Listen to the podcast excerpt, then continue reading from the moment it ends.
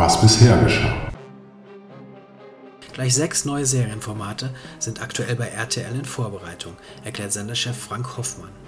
Er ist sich sicher, nur mit eigenen Inhalten in allen Genres bleiben wir unverwechselbar. Bald beim Privatsender zu sehen sein werden die Crime-Serie Bad Cop, Kriminell Gut, die Krankenhausserie Lifelines, die Anwaltsserien Jenny, Echt Gerecht und Beck ist Back, die Pfarrerserie Sankt Mike sowie die ungleiche Geschwisterserie Beste Schwestern. Auch die erfolgreich gelaufene Sitcom Magda macht das schon um eine polnische Altenpflegerin wird eine zweite Staffel erhalten. Mit ihrem Spartensender RTL Crime sind die Kölner zudem als Co-Produzenten beim neuen Serienprojekt des Österreichers David Schalko und seiner Produktionsfirma Superfilm eingestiegen. Nach den grandiosen Serien Braunschlag und Altes Geld arbeitet Schalko derzeit an einer Serienadaption des Fritz Lang-Klassikers M, Eine Stadt sucht einen Mörder von 1931. Auch bei ZDF Neo setzt man weiter auf neue Serienproduktionen. Derzeit entsteht in Berlin die sechsteilige Serie Lobbyistin. Darin geht es um eine Politikerin, die aufgrund einer Intrige ihr Bundestagsmandat verliert und dafür das verlockende Angebot einer Lobbyistenagentur annimmt. Ab September werden auch im ZDF zwei neue Serien zu sehen sein. Das Pubertier nach dem gleichnamigen Bestseller von Jan Weiler und Zara um eine Journalistin, die Anfang der 70er Jahre für ein Magazin ihre Karriere mit emanzipatorischen Themen voranzutreiben versucht und zwangsläufig mit den verantwortlichen Männern aneinandergerät. Produziert wird die Serie von Bantry Bay. Die produzieren auch die dritte und finale Staffel der überaus erfolgreichen Vox-Dramedy-Serie Club der Roten Bänder, die ebenfalls im Herbst ausgestrahlt werden soll. Nun hat der Sender auch das Nachfolgeprojekt benannt. Für die Saison 2018-2019 hat man sich die Rechte für eine Adaption der israelischen Serie Milk and Honey gesichert. Darin starten vier befreundete Männer auf dem Land einen exklusiven Escort-Service für Frauen.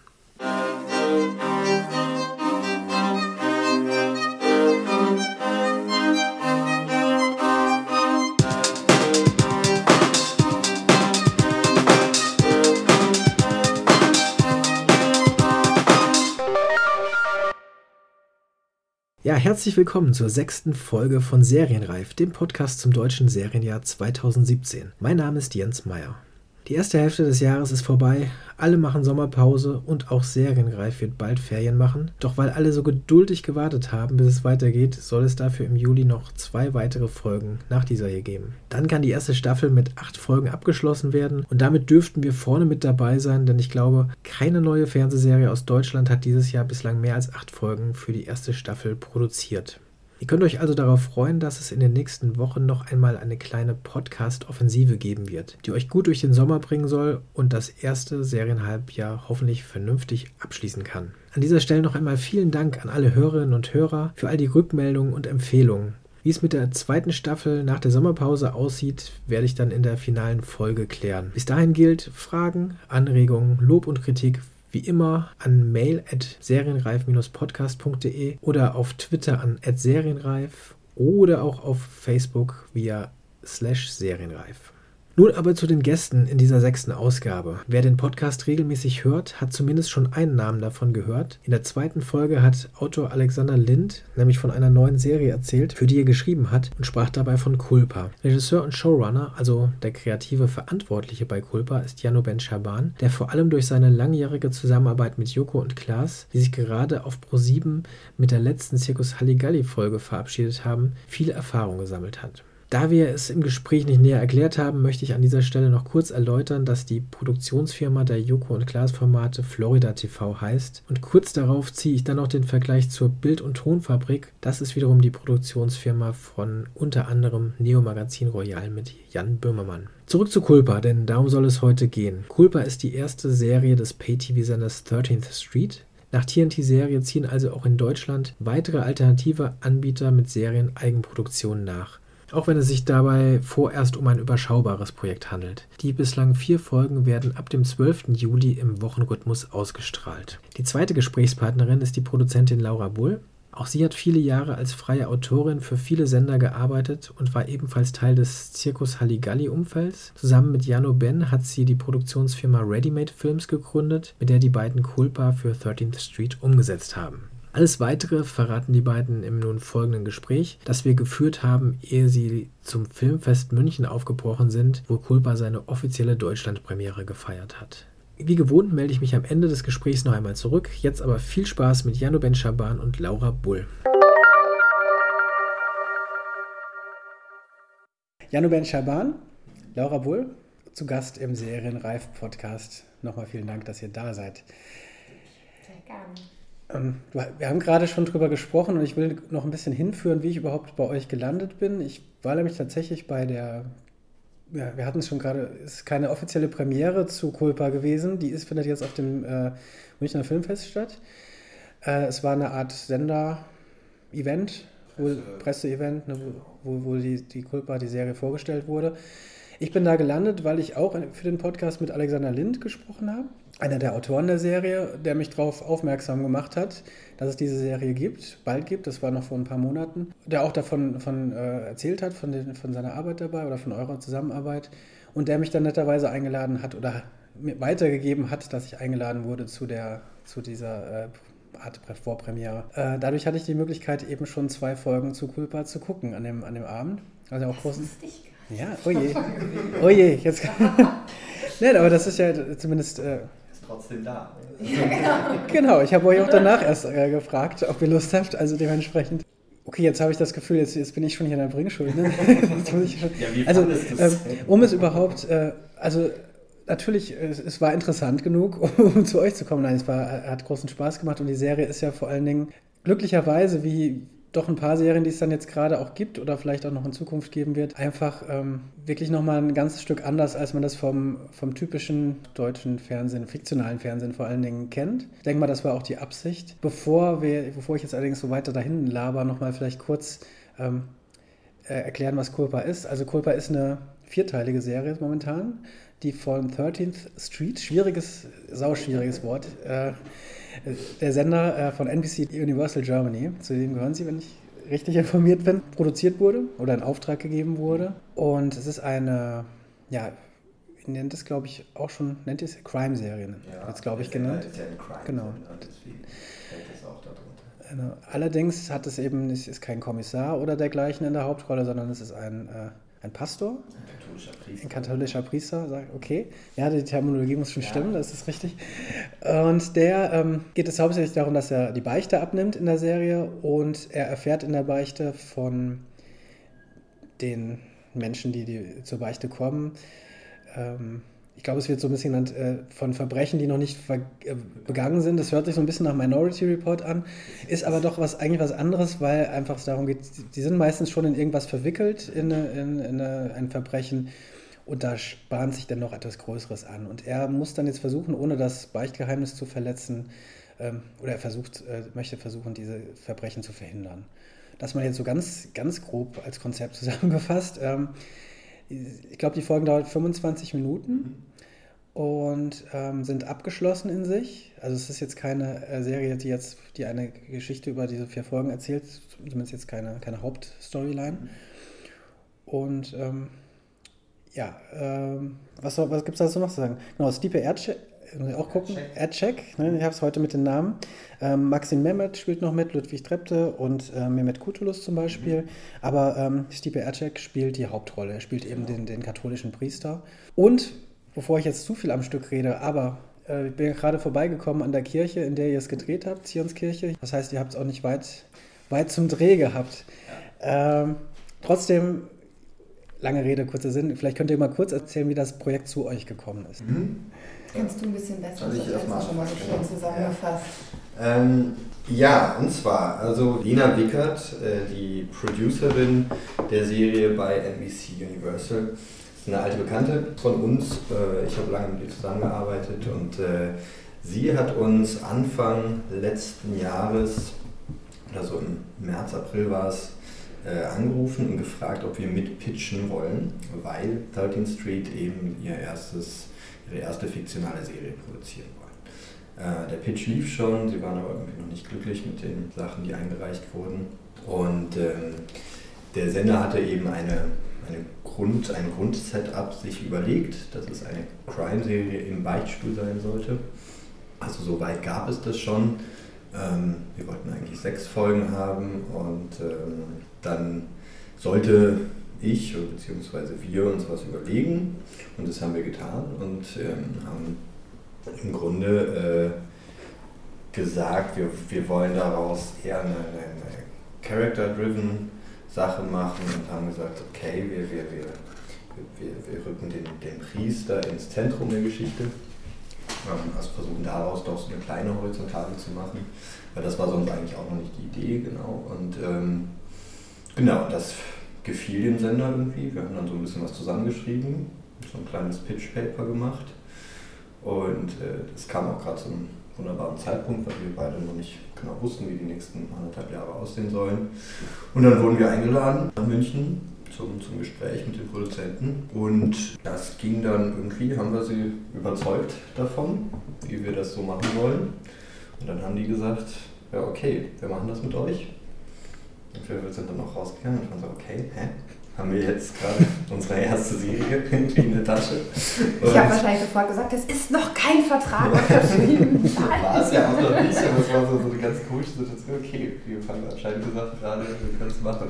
Wir mussten dann noch so ein bisschen verhandeln, weil äh, ähm, sechs Folgen waren jetzt so da nicht drin mit den, den Rahmenbedingungen, sage ich mal. Haben uns dann äh, hart verhandelt wir haben gesagt, erstmal eine vielleicht.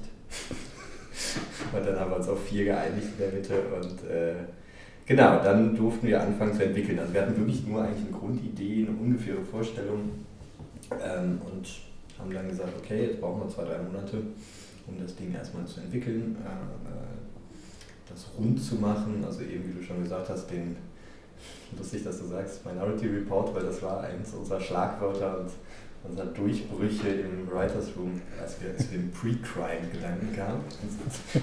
Überhaupt nicht äh, über Minority gespro äh, Report gesprochen, aber das war dann so, okay, Pre-Crime ist die Lösung, um ein funktionierendes Format unter den Parametern Beichtstuhl, Beichtgeheimnis, kein, ähm, eben keine Polizei, kein Kommissar zu haben.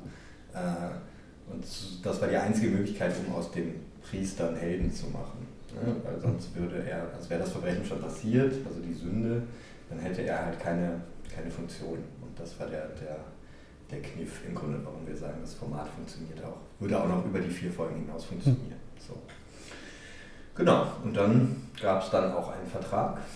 Und dann haben wir das äh, innerhalb im Grunde exakt einem Jahr komplett produziert. Genau.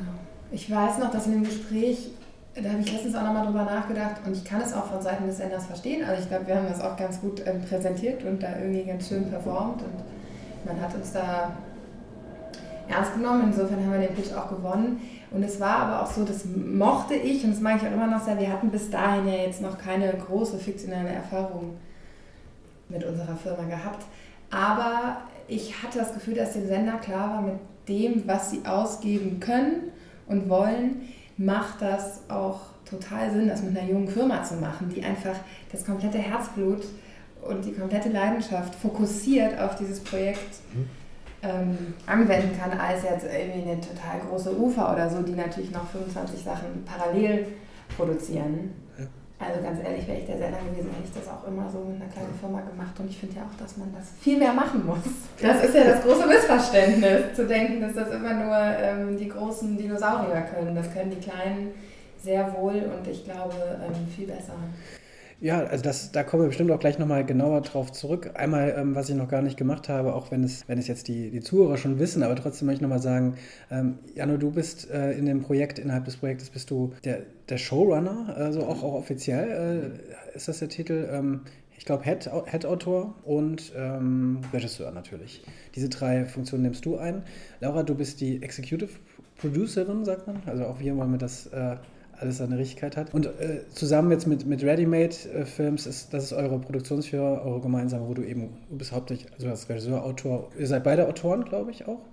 Ähm, ich habe jetzt nicht bei Culpa, habe ich äh, jetzt nicht genau als ähm, Autorin fungiert, genau, aber habe davor ähm, als Freelance viel gemacht. Ja. Wir sind beide, wir haben jetzt die Firma gegründet für Culpa und für ein anderes Projekt, was wir jetzt machen, aber ähm, sind beide noch vor allen Dingen Janu auch in andere Projekte noch involviert. Also völlig unabhängig auch von Ready-Made. Ja, auch da, um noch mal kurz ein bisschen eine, eine Übersicht zu geben, was ihr so gemacht habt. Also ich glaube, ihr kennt euch sogar beide, wenn ich das auch jetzt richtig recherchiert habe, aus dem Zirkus Halligalli-Umfeld. Mhm, ist das genau. richtig? Das heißt, also du, ja.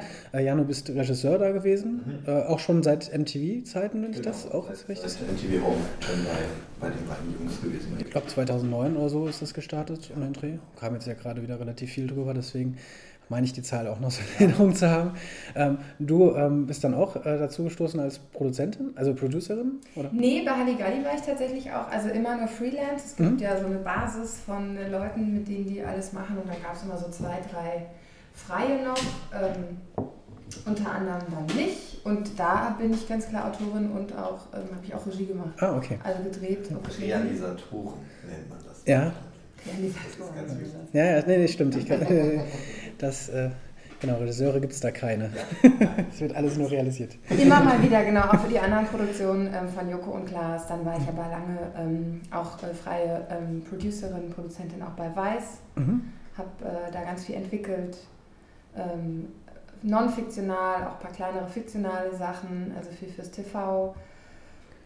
Oh, viel, also echt hauptsächlich immer für andere Produktionen. Dreisat, ja. Dreisat Arte auch ein paar Sachen gemacht? Bauerfeind? Genau, für Arte, auch? genau, haben wir diese tolle, ähm, war Jana am Anfang auch noch mit involviert, die Tankstellen des Glücks mit Friedrich Lichtenstein. Ah, okay. Genau, da habe ich die Drehbücher geschrieben. Mhm. Vor zwei Jahren war das, glaube ich. Genau, das lief letztes Jahr. Ja, lauter interessante ja. Sachen, die, glaube ich, ähm, am Ende, was auch sehr schön ist, dass wir so aus diesem relativ klassischen und doch nicht klassischen Fernsehbereich kommen ähm, und immer viel, das muss man eben auch sagen, also jede, jede Joko und Klaas Matz ist am Ende äh, schlicht ein fiktionales kleines Pro Filmprojekt. Das ist so. Also man geht nicht anders ran, als wenn man jetzt ein Drehbuch schreibt. Das ist eine ganz, ganz wichtige Sache, natürlich auch, finde ich, im Hinblick auf Culpa jetzt, was man auch sieht. Und äh, schon immer ähm, ich weiß nicht, wie viele Regisseure es bei, bei Halligalli jetzt gab, die das, also gab wahrscheinlich ja mehrere als, also nicht nur, du hast wahrscheinlich nicht alle gemacht, schätzt du mir mal? Also wir waren ein Kernteam immer so von drei, vier Leuten ja. und äh, mit Halligalli wurde es dann immer mehr, also dann war es natürlich größer ja. und es sind alles wunderbare kreative Autoren, Regisseure, manche sind halt ein bisschen besser im Inszenieren, manche schreiben mehr, manche schreiben nur die Texte und und und. Ne? Das ist also ein, ein tolle also es war auch ein sehr großes Familiengefühl von Freunden und äh, alles junge, kreative die äh, alle auf den Filmhochschulen abgelegt wurden. Genau. Ich wollte gerade sagen, also wirklich bei weitem keine klassischen Realisatoren. Ich möchte an dieser Stelle sagen, dass Halligalli äh, Matzen von Regisseuren gemacht ja. sind. Auf jeden Fall, also ja. eben, das ist ja wirklich auch filmisch. Also es ist ja mit vielleicht als einzige ähm, Parallele kann man vielleicht nur die Bild- und Tonfabrik nennen, die genau. ähnliche äh, Dinge produzieren fürs Fernsehen, ja. wie es halt eben Florida TV äh, mit, mit Circus Halligalli und so weiter gemacht haben. Das sind ja wirklich, oft wird ja auch damit gespielt, also oft werden ja Filme zitiert äh, in der Form und das sieht man ja, wie akribisch das auch gemacht wird, dass da wirklich dieser Look genau hingekriegt wird, die Atmosphäre. Der Spaß einfach, glaube ich, zumindest der, äh, den, den alle auch dabei haben, das so zu inszenieren. Und ähm, ja, da gibt das sind, glaube ich, die beiden die mir jetzt in Deutschland im Fernsehen einfallen, ne? die halt eben solche, solche qualitative Sachen und die Lust haben auf Kinobilder quasi im Fernsehen. Ne? Auch wenn das ja, das ist, und das ist ja das nächste Ding, was jetzt alle wollen, vielleicht, wenn wir von Serien sprechen, wirklich da so eine visuelle Qualität auch reinzubringen. Und ich denke mal, das ist auch eine ganz wichtige Sache bei, bei Culpa gewesen. Also ich denke, das, das fällt ja von Anfang an auch auf bei der Serie, wie, wie da mit dem visuellen gespielt wird. Das sieht einfach wirklich toll aus. Also dazu kann ich nur gratulieren. Also das, das ist ja äh, von Anfang an, das merkt man einfach auch. Ähm, war, war das auch von Anfang an in, diesem, in dem Konzept? Also wollte der Sender das von Anfang an auch? Oder war, war euch das so wichtig? Der Sender hat immer gesagt, es soll aussehen wie Netflix. das stimmt nicht. Doch. Es soll aussehen wie nein. Law and Order. Nein, nein, nein. Karin, hat, äh, Karin Strahl hat immer gesagt, es soll aussehen wie Netflix. Ich das dachte immer wie Law and Order, jetzt bin ich verwirrt. Nee, nee, das war, immer, das immer, war immer lustig. Man so, hm, wie sieht Netflix denn aus? ähm, nein, aber natürlich, also ich, ich bin einfach auch ein total visuell denkender Filmemacher, Regisseur und äh, arbeite immer mit den gleichen äh, Kameramännern zusammen, also mit DOP Tobias Koppe und äh, Michael Tierhaus, der auch als Oberbeleuchter, Oberbeleuchter fungiert hat. Und äh, ja, wir sind einfach Fans von großen Bildern und das macht einfach auch Spaß. Und ich glaube auch, dass man eben nicht das äh, nicht auffahren muss wie bei den großen Kinofilmen, um große Bilder zu machen. Ähm, oft hat man im Fernsehen eben nicht die Zeit, große Bilder auch zu erstellen, jetzt gar nicht nur vom Produktionellen her, sondern auch vom Schnittrhythmus und so. Also ein großes Bild muss irgendwie auch stehen und man muss irgendwie, muss irgendwie atmen können. Mhm. Und da muss man sagen, hatten wir natürlich irgendwie mit 13 Street, äh, die haben uns da weitestgehend auch machen lassen, was das angeht. So. Also äh, haben uns da jetzt nicht in die, in die Bildsprache irgendwie, ähm, wollten da nicht groß mitsprechen und mhm. das konnten wir alles selber entscheiden. Ähm, ja, das war mir, deswegen freue ich mich natürlich riesig, wenn du das fällt und das irgendwie sieht, sieht nach was aus. Und das sollte es auch sein. Natürlich hatten wir, äh, haben wir tolle Drehorte gefunden und tolle Schauspieler, die das natürlich auch tragen. Und ähm, ja, genau. Naja, muss man, also einmal muss man noch kurz sagen, ich habe gerade lustigerweise hat, der, äh, hat so ein Transportunternehmen angerufen wegen dem Beichtstuhl und ich musste die Maße durchgeben. Und der ist 2,20 Meter hoch, der ist 1,50 breit, knapp und so einen Meter tief.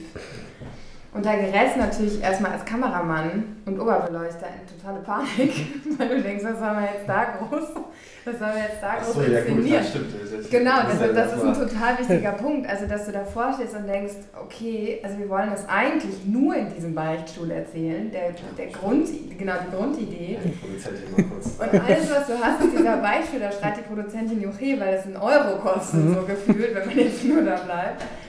Aber das ist natürlich Wahnsinn das zu schaffen, ähm, dass ich da dranbleibe als Zuschauer. Also weil, um es genau kurz, ist immer so ein bisschen schwierig zu sagen, aber von den 25 Minuten spielen schon 60, 70 Prozent genau ausschließlich im Beichtstuhl. Also eine reine Schnitt gegen Schnitt, Dialogsequenz. Das muss man halt einfach auch aushalten. Und ähm, da finde ich, hab, das war einfach unglaublich. Also dann die Kamera und das Licht so zu gestalten, dass man das erträgt. Das ist ja auch ein, das ist ja jetzt kein Wohlfühl, das ist ja keine Wohlfühlpraxis. Das ist ja da beklemmend. Das ist ja das ist einfach kein schöner Ort. Wahnsinnig limitierter Raum. Äh, man kann auch nicht so viel machen. Ne? Also das ist, äh, im Grunde gehst, äh, wir sind auch so dran gegangen, klar guckst du immer die Filmgeschichte durch und guckst, äh, wenn ja nicht die ersten, die im Beichtstuhl drehen und merkst, okay, so viele Möglichkeiten gibt es mhm. halt nicht. Also wir haben uns auch den Topshot überlegt, den hat man jetzt nicht so häufig gesehen, der, der haut da mal ein bisschen was raus. Ansonsten haben wir Testdrehs gemacht, haben uns ein sehr klares Setup überlegt, weil wir hatten auch relativ wenig Drehtage eben nur. Äh, ähm, auch für die Szenen im Beichtstuhl, also die sehr langen Dialogszenen. Das heißt, es musste gut funktionieren, es musste relativ schnell funktionieren. Wir haben immer mit zwei Kameras gedreht gleichzeitig und haben uns da halt eben ein Lichtkonzept überlegt. Und ähm, ansonsten, ich glaube, dass das so, dass man so gut folgt und es eben nicht langweilig wird, ist auch eine wahnsinnige Schnittleistung. Also mhm. von unserem Cutter Felix Rudek, der einfach da äh, sehr penibel, sehr feinfühlig so einen Rhythmus, einen, einen, einen unsichtbaren Rhythmus reingebaut hat, dass, das, äh, dass man das eben aushält. 16, 17 Minuten sich nur einen Dialog im Beichtstuhl anzugucken. Da, da, kommen ganz, ganz viele Sachen, äh, die, die ich dazu noch, äh, die mir dazu einfallen. Als erstes will ich allerdings, da es im Rahmen dieser Presse, des Presseevents gefallen ist, glaube ich, dass, es, dass ich sagen kann, oder dass, dass man sagen kann, ich glaube, er, er hatte zwei Tage letztendlich zum, zum Drehen, zumindest, oder zumindest mit den Haupt, also ich meine, irgendeiner der Hauptdarsteller hätte gesagt, er wäre zwei Tage da gewesen. Im, im Beichtstuhl meinst du? Oder, also ich glaube insgesamt, also er sagte so, er war einen Tag da und ich glaube ein...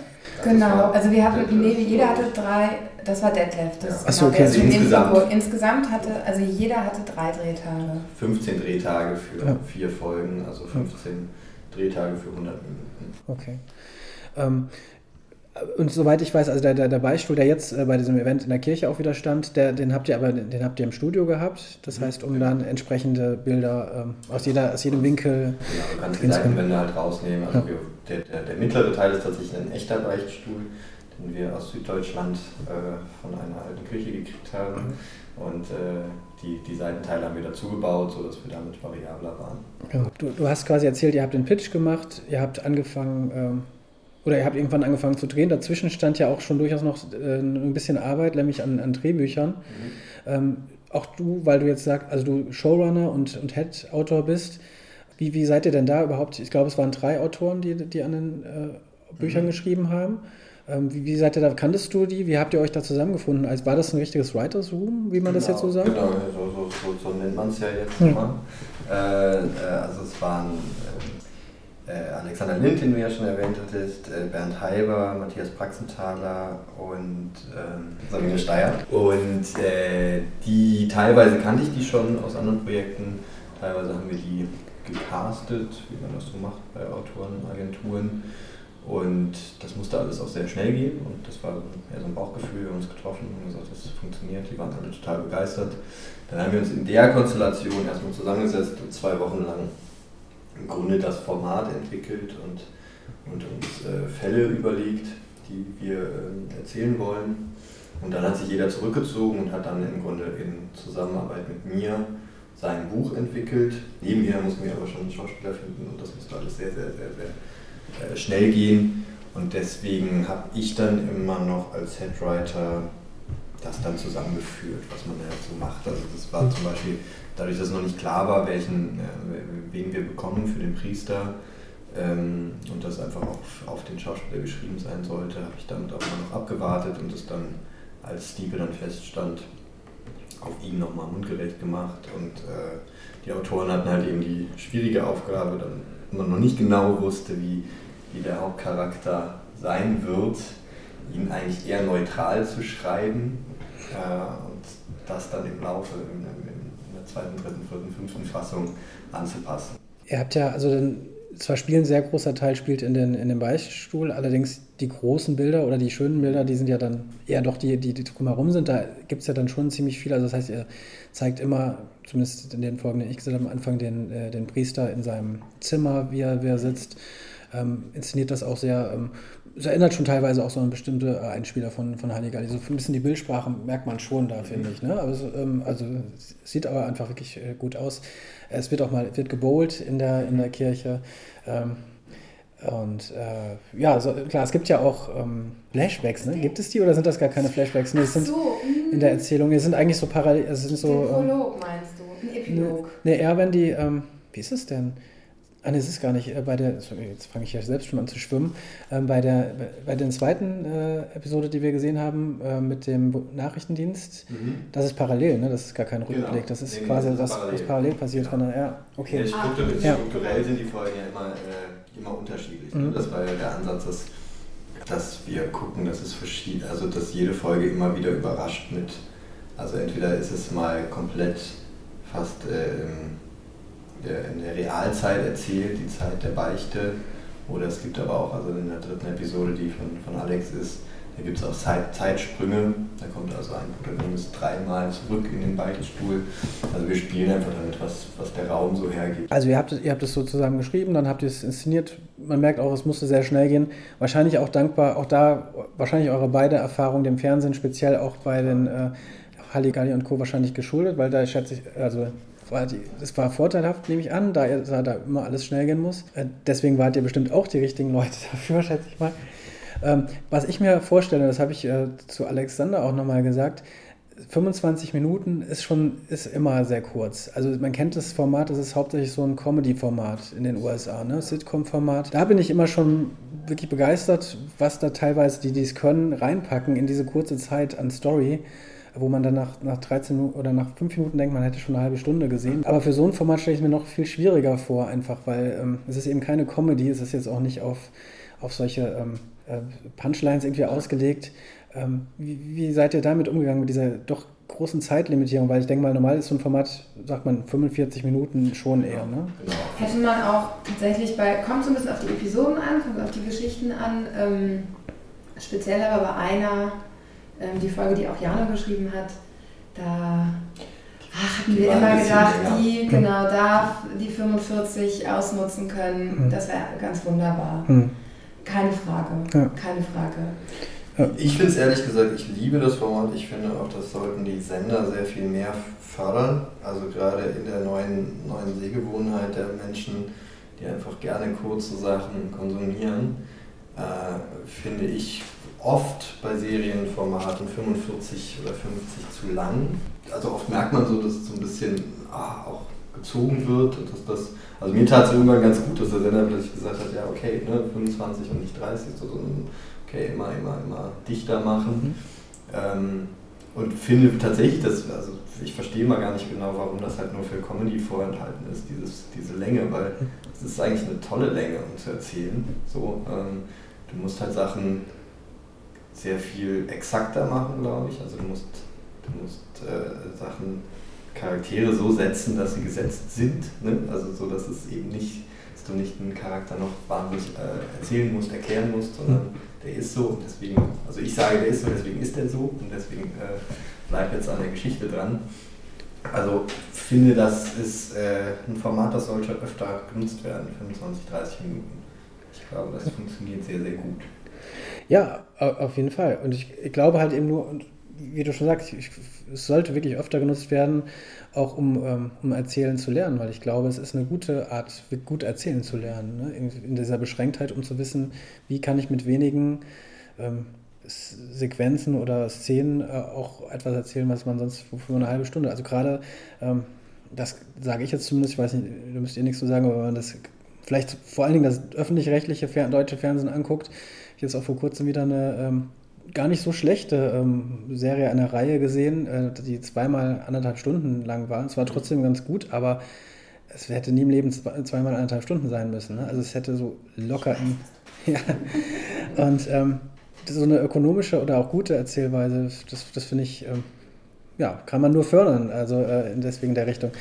Ja, und sich halt verabschieden von natürlich Programmen. Genau. Ne? Das, das, ist, halt, das ist ja, und es ist ja auch teilweise traurig. Also ich kriege ja natürlich auch von Slots mit, ähm, wo man mal wirklich pitchen kann, wo du dann aber merkst, okay, das muss diese bestimmte Länge haben. Und irgendwie schränkt dich das ja schon auch ein. Und natürlich sind da die neuen äh, VOD-Plattformen natürlich großartig. Also die, die, denen ist ja zeitfähig egal. Der ist eine mal 40, die andere ist äh, paar 30 und die andere ist wieder 56, wie Fargo gestern oder 58 oder so. Also das ist halt völlig egal. Und das ist natürlich das Szenario, was wunderschön ist, aber das kriegst du natürlich, verstehe ich ja auch, in, wie willst du das in einem Fernsehen mit Programmen ja. und Werbeslots äh, ne, unterbringen. Ich denke mal, da, da, wird auch jetzt noch viel probiert. Also gerade, ja. ich meine, in, in, Deutschland, das ist nun mal jetzt auch alles noch relativ immer noch Neuland, vieles. Also dieses Jahr ist, deswegen machen wir den Podcast, auch dieses Jahr passiert schon relativ viel. Das heißt, ich glaube, das Jahr 2017, ähm, da sind schon jetzt viele ähm, Serien auf allen möglichen Sendern erschienen, wie lange nicht und auch ähm, so beachtet wie, wie lange nicht. Also öffentlich-rechtliche auch, aber natürlich auch dann, wenn man von der ersten Amazon-Serie spricht, wenn man von bald von der ersten äh, Netflix-Serie spricht. Die vier Blogs, die Serie. Was mir auffällt, und äh, bevor wir jetzt gleich aufhören müssen, das ist schon, finde ich, noch ganz interessant. Ähm, erstmal an dich als Regisseur. Also was mir auffällt in Deutschland ist schon, dass sehr, ähm, dass es in den USA war es lange autorenzentriert, dieses Thema. Also gerade so in den, in den Nullerjahren mit den ersten großen Pay-TV-Serien von Sopranos bis, was weiß ich, Breaking Bad und Mad Men, waren das, standen die Autoren, äh, die auch gleichzeitig Showrunner waren, sehr im Mittelpunkt. Die Regisseure waren eher, ähm, haben es inszeniert halt eben. Äh, hier, ich glaube, internationaler ist es insgesamt so, dass es in die Richtung läuft, aber in Deutschland fällt mir auch auf, da sind schon auch die, die Regisseure sehr im, im Zentrum. Alle, ich glaube auch dieses Jahr aller, äh, ne, wir haben ähm, Charité, dann ist es Sönke Wortmann. Wir haben ähm, äh, was haben wir dann? Gab es der, der geteilte Himmel war auf ZDF. Oliver Hirschspiegel. Vier Blocks, die Serie, auch wenn es jetzt, das war äh, Marvin Gren, ist jetzt in Deutschland nicht ganz so bekannt, aber schon durchaus ein sehr etablierter Regisseur, auch viele Tatorte schon gemacht, Kinofilme. Und man sieht das den, den Serien auch immer an. Äh, Matthias Schweighöfer natürlich auch Kinomann, ganz klar. Das heißt, da sind schon die Inszenierungen, die Bilder, äh, man sieht es schon, dass es auch, dass den Regisseuren das, glaube ich, Spaß macht, sich da mal, mal auszutoben, so ein bisschen. Also liege ich da, ich da richtig? Vielleicht, weil es auch oft ähm, im deutschen Kino ja auch oft so ein bisschen Thema war. Zum Beispiel auch vom Genre vielleicht herzukommen, mit großen, opulenten oder spannenden Bildern zu, zu arbeiten. Da ja, es ist einfach, ich glaube, das hat ja grundsätzlich irgendwie mit der Geschichte des europäischen Kinos zu tun, dass die Rollenverteilung eine andere ist. Ne? Also was in Amerika die Autoren machen, nicht umsonst hatten wir, haben wir seit den 60ern irgendwie den Autoren Filmer. Äh, das heißt, dass die Regisseure oft auch mitschreiben und deswegen dann auch so eine größere Position einnehmen. In Amerika gab es immer die Autoren als, als große Instanz. Hier in Deutschland wurden sie immer oft lange Jahre so ein bisschen gedeckelt, was auch schade ist, warum auch vieles verbessert wird, was vielleicht gute Stoffe sind. Äh, können wir auch darauf hoffen, dass das ein bisschen, dass der, der, der Autor mehr Raum kriegt. Ich jetzt als Regisseur sage, aber ich schreibe auch gerne mit und ich, ich kenne viele Autoren. Und passiert ja, glaube ich, jetzt auch häufiger, also dass die auch mehr in, ins Spotlight kommen und ähm, äh, auch mehr Verantwortung kriegen. Also es hat einfach mit der, glaube ich, mit der Geschichte der, der Strukturen im Film überhaupt zu tun. Mhm. Ähm, und so ein bisschen auch, also das prange ich auch an, weil, also auch wenn es jetzt öfter den Writers Room gibt und so, aber so ein bisschen den Geniegedanken, der in Europa immer so gefördert wird. In Amerika ist es halt mehr das Kollektiv, was halt zusammen ein großes Produkt herstellt und nicht der eine Mann, der dahinter steckt. So, ähm, und das ist, glaube ich, durchaus was, was man sich hier mehr auf die Fahne schreiben sollte. Mhm. Größer im, im, Team zu arbeiten. Also natürlich gibt es immer den einen, der das anleitet, den Showrunner, aber ähm, David Chase hat Sopranos auch nicht alleine gemacht. Da gab es eben die wahnsinnigen Autoren dahinter, die wirklich äh, großartig sind. Und auch dann die Regisseure, die das inszeniert haben. Aber also ich glaube, es hat einfach mit dem geschichtlichen Background zu tun, was okay. das europäische Kino angeht. Ähm, dann auch noch äh, an, an dich, Laura, zum, zum Schluss. Ähm, jetzt sind vielleicht in deiner Rolle als Produzentin in dem Fall. Wie würdest du einschätzen, ist es momentan einfacher oder äh, ist die, die, die, die Möglichkeiten, sind die größer jetzt äh, in diesem Jahr geworden für, für solche und ähnliche Stoffe? Also habt ihr mehr Möglichkeiten? Du hast äh, von einem Projekt, an dem ihr jetzt schon vielleicht sogar dran seid, ähm, gesprochen. Also das heißt, könnt ihr euch da mehr austoben und habt mehr Möglichkeiten? Vielleicht auch jetzt nach Culpa sogar? Genau, also wir produzieren jetzt gerade ähm, als Subfirma für Florida TV ähm, mit dem Klaas Häufer Umlauf eine Serie zur Bundestagswahl, die ganz klar in erster Linie ähm, eine fiktionale Rahmenhandlung hat, aus der wir immer wieder in Interviews mit ähm, Politikern springen. So. Mhm. Das ähm, ist letztendlich auch auf unserem Mist gewachsen, das haben wir uns so ein bisschen selber eingebrockt, aber weil wir jetzt einfach in dem Genre so festhängen, der Fiktion, ähm, genau, sind wir dem jetzt treu geblieben. Ansonsten merke ich, dass es eine riesige Nachfrage gerade gibt. Ähm, ich bin, das ist ja total schön, also wahnsinnig optimistisch, dass man gerade, und man hat so ganz große Lust, Sachen zu entwickeln, sich mit Leuten zu treffen, die zu präsentieren. Ich selbst als kleine Firma habe nicht das Gefühl, dass das unmöglich ist. Also das ist auf jeden Fall was, ähm, was finde ich dieses Jahr sich etabliert und ganz großartig ist. Mein Gefühl ist, dass es dahin gehen wird, und das merke ich von so Gesprächen, die ich jetzt irgendwie auch die letzten Monate geführt habe und ähm, Filmförderung und, und Sendern. Ich glaube, dass das Budget ungefähr, was wir mit Kulpa hatten, vielleicht ein bisschen mehr. Also es wird sich so einpendeln in so eine, entweder gibt es so eine sehr, ähm, nicht niedrig budgetiert, aber so Normalbudget-Serien oder wirklich High-End. Und alles dazwischen wird es, glaube ich, so nicht mehr geben. Das ist mein Gefühl. Also, dass man entweder genau vielleicht auf so eine 25 Minuten Studioproduktion, ob jetzt Sitcom oder nicht, aber irgendwas sehr Übersichtliches, relativ kurz produziert oder eben High-End. Ist so mein Gefühl von dem, was ich so mitbekommen habe. Das ist für uns ganz toll, weil wir ähm, die Sachen schnell entwickeln können und ja, man irgendwie das Gefühl hat, man muss nicht, was Kulpa ja auch hatte, ähm, fünf Sachen an was rum entwickeln und machen und dann kann man es präsentieren und so, sondern also irgendwie, das macht so einen Spaß. Da ist so eine Energie und so eine Dynamik drin, die es, glaube ich, vorher nicht hatte. Und das rüttelt total viele Leute wach und ähm, ja, da kommen echt gute Leute aus ihren Löchern, finde ich. Ja, hoffentlich. Ja. Und äh, ich hoffe oder freue mich drauf, dass ihr, dass ihr weitermacht. Ähm, das Glas-Projekt wurde ja angekündigt vor ein paar, vor ein paar Tagen. Ähm, ich denke mal in der Richtung, da wird noch, wird noch einiges auch passieren, auch mit den, aus dem Umfeld äh, von Florida TV, denke ich mal, wird, wird noch einiges weitergehen. Und, ähm, aber vor allen Dingen auch mit der Serie. Ich weiß nicht, äh, ich denke mal, momentan ist da, was jetzt Culpa angeht, da werden jetzt erstmal diese vier Folgen. Ob das weitergeht, ähm, ist wahrscheinlich noch nicht, noch nicht entschieden.